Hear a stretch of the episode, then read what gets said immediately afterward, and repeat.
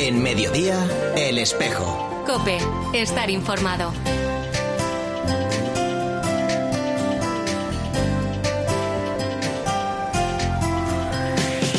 La una y 33 minutos. ¿Qué tal? Bienvenidos al Tiempo del Espejo en Mediodía Cope en este 16 de septiembre. Ya sabes que a esta hora, como cada viernes, te cuento la actualidad de la Iglesia de Madrid. El saludo de Mario Alcudia.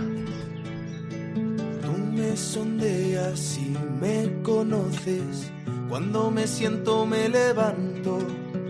De lejos penetras mis pensamientos, distingues mi camino y mi descanso. Esto es Me sobrepasa uno de los temas del quinto disco de Hakuna Group Music, Caos, que se va a presentar mañana en concierto en el Palacio Vistalegre Arena a las 9 de la noche. Canciones de temática variada que recogen distintas experiencias y vivencias. Jorge Labrador es uno de los componentes de este grupo. Este sábado subiremos al escenario en Vistalegre para vivir cómo la vida en mayúsculas, le da la armonía al caos de nuestras vidas. ¿Quién nos iba a decir que 8.000 personas nos iban a dar el regalazo de cantar y bailar a Dios, ¿no? Con nosotros, eh, nuestro, nuestro último disco, Caos. Es una locura. No dejaremos de, de querer hacer todo lo que está en nuestras manos para, para que vivan una gran fiesta y como no, pues dar alguna, alguna que otra sorpresa, ¿no? Hakuna Group Music está compuesto por jóvenes que a través de su pasión por la música quieren contar al mundo una verdad que viven y llevan muy dentro. El grupo rompe los esquemas asociados a la música católica, siendo uno de los proyectos musicales más ambiciosos de nuestro país y dispuesto a convertirse en un referente a nivel mundial. Creo que, que vivimos totalmente en el misterio, en el misterio de lo que, de lo que pueda pasar más allá, ¿no? Eh, hacemos lo que, lo que se nos está poniendo delante eh, y no ser indiferentes a ello, a, a la verdad y, vivirla. Y nada, pues nos vemos en este sábado en Vista Alegre para, para disfrutar, para vivir la alegría y, y dejarnos cautivar por ella. Que la luz se haga noche en torno a mí. La noche es clara como el día la tiniebla no es oscura para ti. Tú has Pues creado eso, mañana a las 9 de la noche la presentación de Caos en el Palacio Vistalegre. A partir de las 9 de la noche con todas las entradas, 8.000 ya vendidas. Ahora, a la 1 y 35 minutos hablamos de otros asuntos de la actualidad de esta Iglesia de Madrid en este espejo de mediodía COPE en este tercer viernes de septiembre.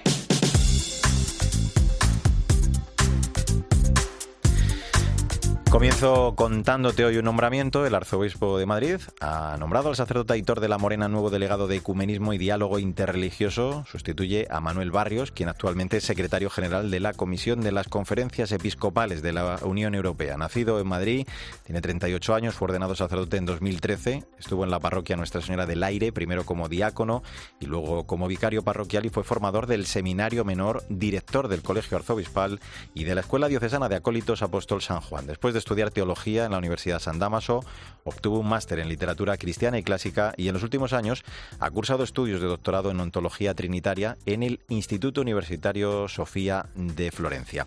Vamos con más asuntos. El seminario conciliar va a inaugurar el domingo las actividades del nuevo curso pastoral con un encuentro del cardenal Carlos Osoro con los alumnos, los formadores y directores espirituales de este centro formativo. El arzobispo de Madrid va a presidir a las ocho y media de la tarde el rezo de vísperas y después compartirá una cena con todos ellos. José Antonio Álvarez es el rector del seminario. Este año iniciamos este curso con ese lema pastoral que nos propone el señor cardenal a la misión retornar a la alegría del Evangelio.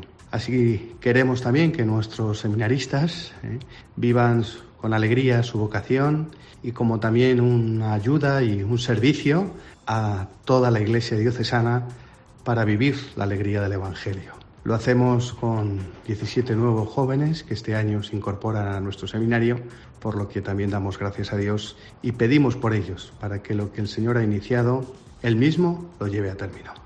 Te cuento que el proyecto Repara ha puesto en marcha una nueva edición del curso de formación online sobre atención y prevención de abusos que se va a impartir a través de la Escuela Diocesana de Evangelizadores, en el que se ofrecen herramientas para dar una primera respuesta adecuada a las personas que han sufrido abusos y para crear relaciones que eviten la existencia de nuevas formas de abuso en las instituciones. La próxima convocatoria arranca el 19 de octubre. Las inscripciones deben realizarse a través del correo inforepara.archimadrid.es antes del 10 de octubre. Miguel García Baró es el coordinador del proyecto Repara. Animo mucho a todo el mundo a que se matricule en ese curso de formación. Podremos tener hasta tres grupos de 25 personas. Es muy barato, se hace a distancia. Y luego en el mes de enero habrá un curso de profundización para quienes ya tengan cursos previos de formación. Enseguida también iniciaremos la aventura de unas jornadas de sensibilización que en las que iremos recorriendo muchos lugares de Madrid. Más asuntos. Nuevo currículo de religión católica en diálogo con el perfil de salida de la LOMLOE es el tema que va a centrar las ponencias del curso para profesores de religión de la Universidad de Otoño, organizado por la Delegación Episcopal de Enseñanza en colaboración con el Colegio Profesional de la Educación, que va a tener lugar los días 19, 20, 21, 26 y 27 de septiembre en la sede del Colegio Profesional de la Educación en la calle Fuencarral. Todo ello, como recuerda el título, en el curso escolar en el que comienza la implantación del nuevo marco curricular de la LOMLOE. Carlos Esteban es el director de este curso. Este nuevo currículo tiene algunas novedades pedagógicas para la clase de religión. Por ejemplo, plantea sus aprendizajes esenciales en las claves competenciales que la Unión Europea propone.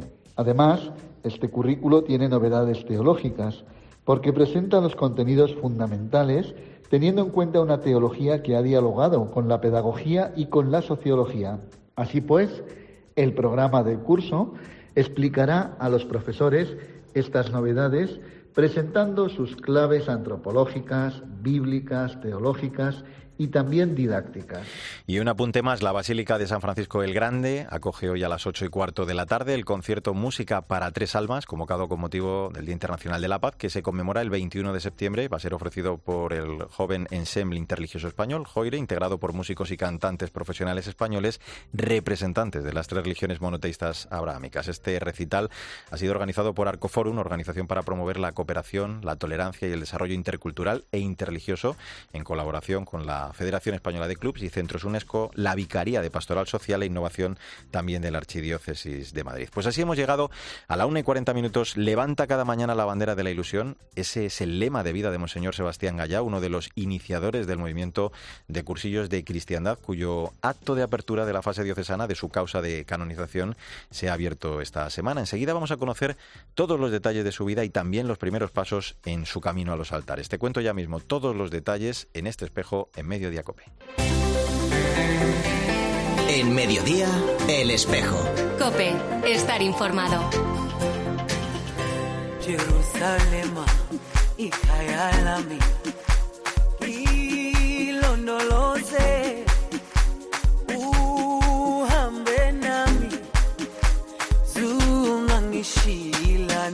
La una y 43 minutos, soy Mario Alcudia, gracias por seguir con nosotros en el espejo de Madrid de Mediodía Cope en este viernes 16 de septiembre.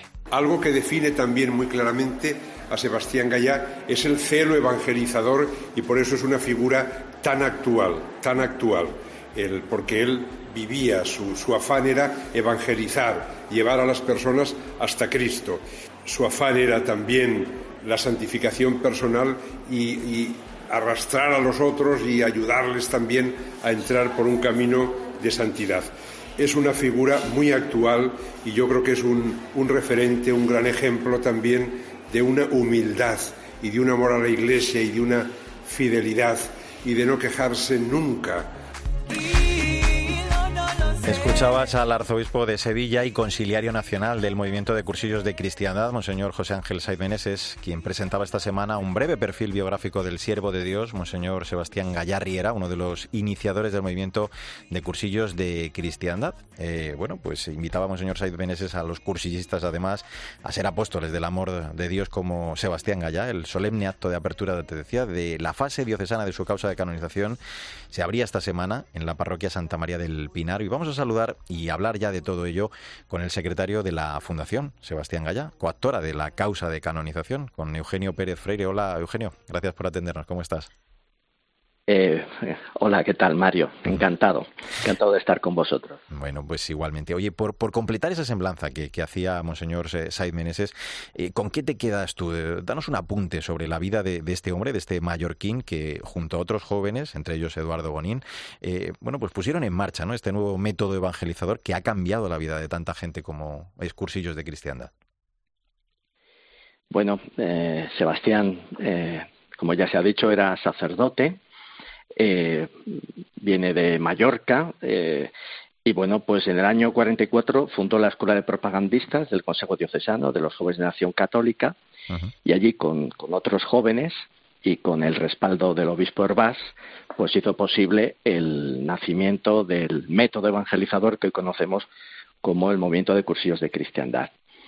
Eh, Sebastián, pues era un hombre, pues eh, con un celo evangelizador, evidentemente, era un hombre muy cercano, eh, muy brillante, muy inteligente, fue catedrático en, la, eh, en, Mallorca, en el seminario, eh, bueno, fue un hombre pues con una gran capacidad de comunicación y al mismo tiempo también una persona muy cercana. conectaba muchísimo con los jóvenes y sobre todo despertaba pues esta, esta atracción, eh, esta sensación de, saberte querido, acompañado. Hmm. Es, es, como un, fue un padre espiritual para, para todos los que le conocimos. Eh, el primer cursillo de cristiandad eh, se celebró en Mallorca en 1949. A Sebastián Gaya le gustaba recordar cada vez que concluía, de hecho, un cursillo, las palabras que le dijo Jesús a, Natanael. ¿no?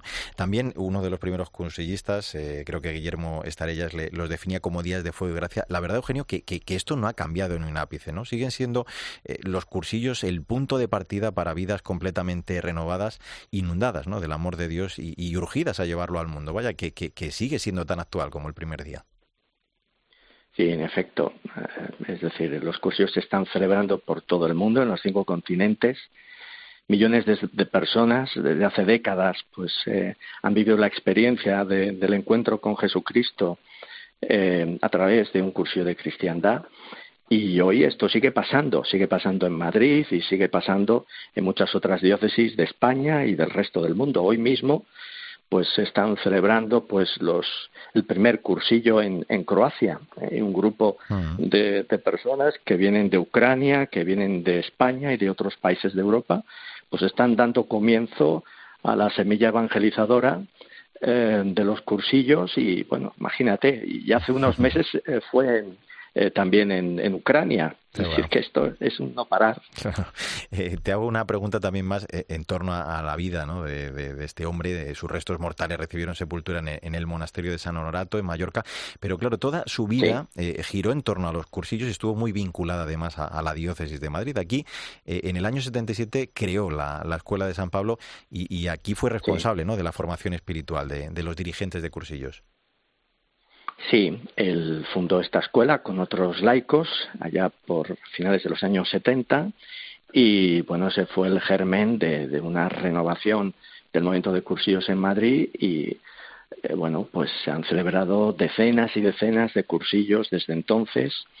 Eh, ha habido eh, pues conversiones de, de, todo tipo, personas pues que han recibido la vocación al sacerdocio a través de cursos de cristiandad, eh, personas pues que han encontrado también su eh, vocación a vida matrimonial, etcétera. Es decir, eh, la verdad es que ha sido pues una bendición y lo sigue siendo hoy en día, porque la figura de Sebastián, aun a pesar de su muerte en el año 2007, sigue estando viva dentro de la, de la Comunidad de Cursillos de Madrid y de la Iglesia también aquí.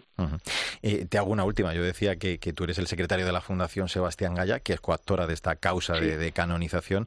Me imagino que, habéis vivido con gran alegría ¿no? E, este momento, ¿no? desde la Fundación, todo este tiempo y luego ya esta gran noticia, que es la, apertura de esta fase de canonización en su fase diocesana. Sí, los que le conocimos, pues siempre tuvimos la, la percepción de que eh, tenía una vida eh, una vida heroica, ¿no? En, sus virtudes.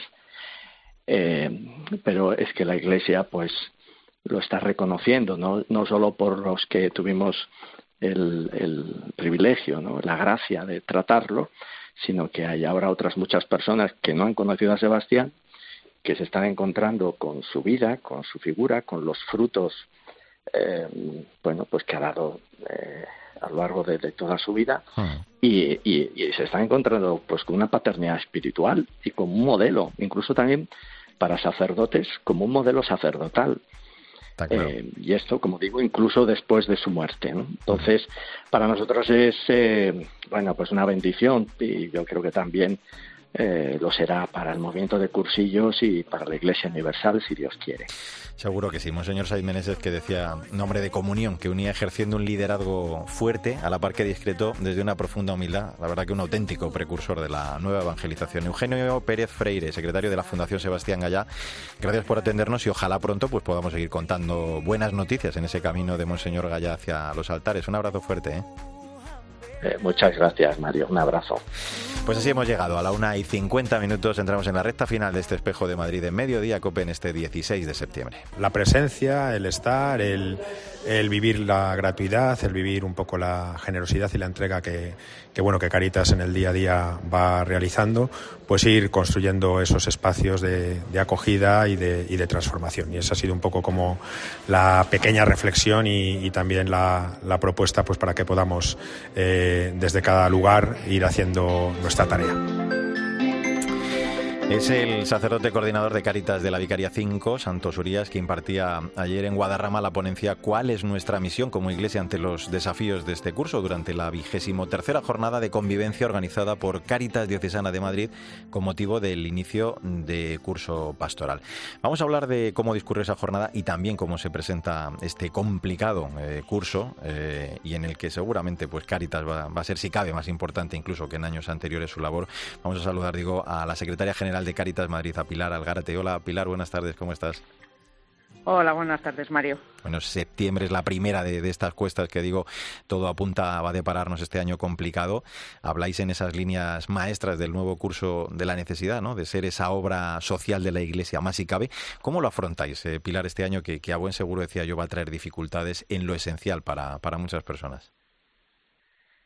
Pues sí, es verdad que, vemos ya y empezamos a notar en nuestras acogidas esas necesidades, pero ayer el cardenal nos invitaba a la esperanza, a la alegría, a compartir con nuestro testimonio el Evangelio y llegar a esas personas y bueno pues darles esa esperanza de que se puede salir de que esto puede mejorar. Entonces sí que también no perdiendo la esperanza y la alegría y la creatividad de la que nos hablaba también Santos a la hora de dar respuesta a las necesidades que nos vayamos encontrando. Mm, hablabas tú de esas palabras de ayer del cardenal Osoro también de las palabras de Santos Uría para ese nuevo curso esa parábola además que nos propone el cardenal Osoro conocida que él prefiere llamar del Padre bueno y bondadoso precisamente ese es el afán ¿no? Eh, misionero para llegar a, los que están dentro, por supuesto, pero también a los que nunca entraron de CISO, a los que se marcharon, ¿no? Ese, ese estilo eh, eh, de salir al encuentro del que lo necesita, ¿no? Eso es lo que se va a tratar sobre todo, si cabe más este año.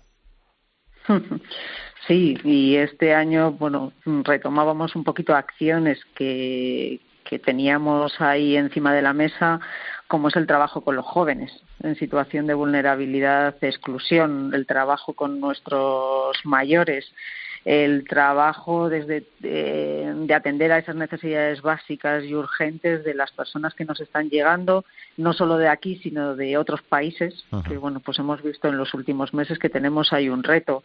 Y con lo que nos decía el cardenal ya hace unos días al Consejo General de Caritas Española, el Papa, que todo esto lo tenemos que hacer desde una acogida cálida, desde ese acompañamiento con las personas y sobre todo integrar a las personas en los distintos espacios y en, la, en nuestra vida, en nuestro día a día, que los hagamos protagonistas de sus procesos. Claro. Y, hablabas tú, fíjate, de los jóvenes. Tenemos que hablar también, claro, de las familias. Me da la sensación que van a ser dos colectivos en los que, bueno, pues a buen seguro habrá que centrarse muy especialmente este año.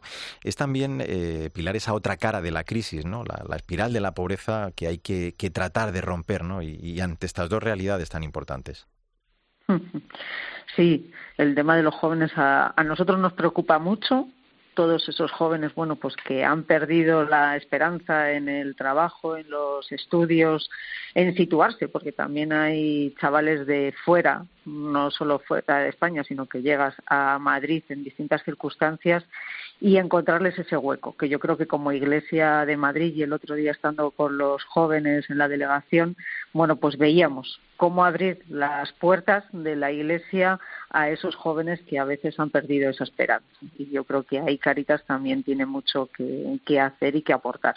Y entre todos yo creo que tenemos que estar atentos y aquí necesitamos un voluntariado joven también para estar atentos y para que ellos desde sus motivaciones, intuiciones, esperanzas, sus conocimientos también nos ayuden tanto a Cáritas como a la Iglesia a saber dónde llegar y cómo llegar a ellos.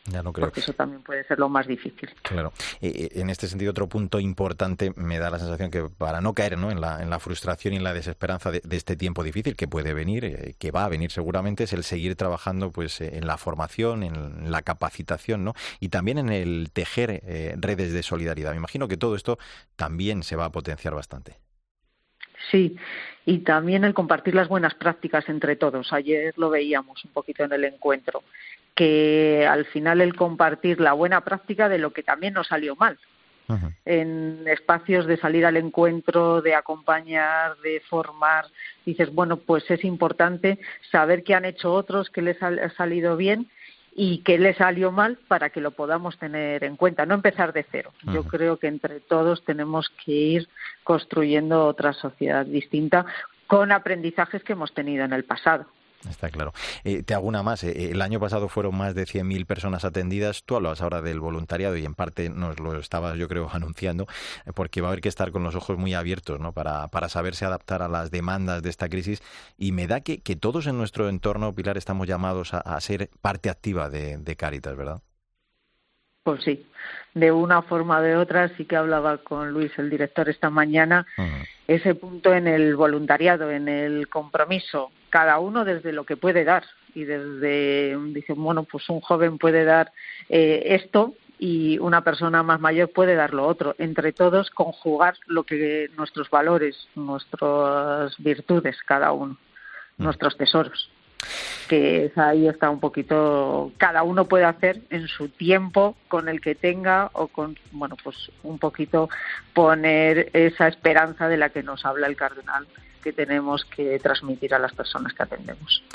Pues en un año, como decimos, eh, en un contexto social y económico que, se presenta complicado, eh, desde luego va a ser fundamental esa solidaridad que acompañe, que, integre, que hable, que mire y que esté cerca, como ha hecho siempre, como va a seguir haciendo a buen seguro eh, Caritas Madrid. Pilar Algarete, secretaria general de Caritas Madrid, como siempre, gracias por atendernos y seguro que vamos hablando a lo largo del año. Un abrazo muy fuerte. las puertas abiertas para todos los que necesiten. Claro que sí. Muchas gracias. Pues eh, ahora otra pilar, en este caso García Muñiz, sigue en Mediodía Cope contándote más historias y toda la información de este viernes, de este 16 de septiembre. Nosotros ya sabes que volvemos con la actualidad de la Iglesia de Madrid dentro de siete días. En nombre de todo el equipo, Sandra Madrid, David Torrenova, el saludo de Mario Alcudia. Que te vaya bien.